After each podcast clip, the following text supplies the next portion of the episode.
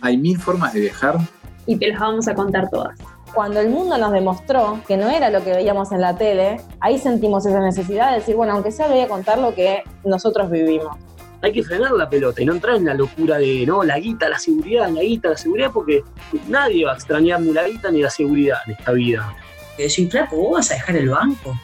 Y sí, animal, yo no soy astronauta, ¿me entendés? Soy empleado.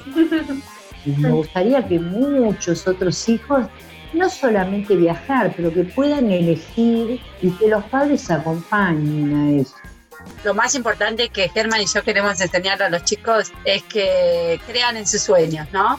Es un poco la magia de viajar esa, ¿no? Redescubrir otras partes del ser. Entonces, ahí me mando cualquiera. Cada lugar donde vas tenés la chance de ser una persona diferente. Eh, tenés la chance de presentarte como una persona diferente. Eso para mí es la esencia de los viajes.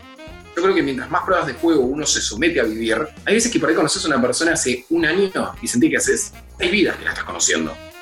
Papá, mucha gente no entiende que volver es, es un viaje. No es fácil volver. Volver te, te mueve todo. Todo de rosas, te la puedes pasar mal también, puedes tener experiencias de mierda y puedes extrañar tu hogar.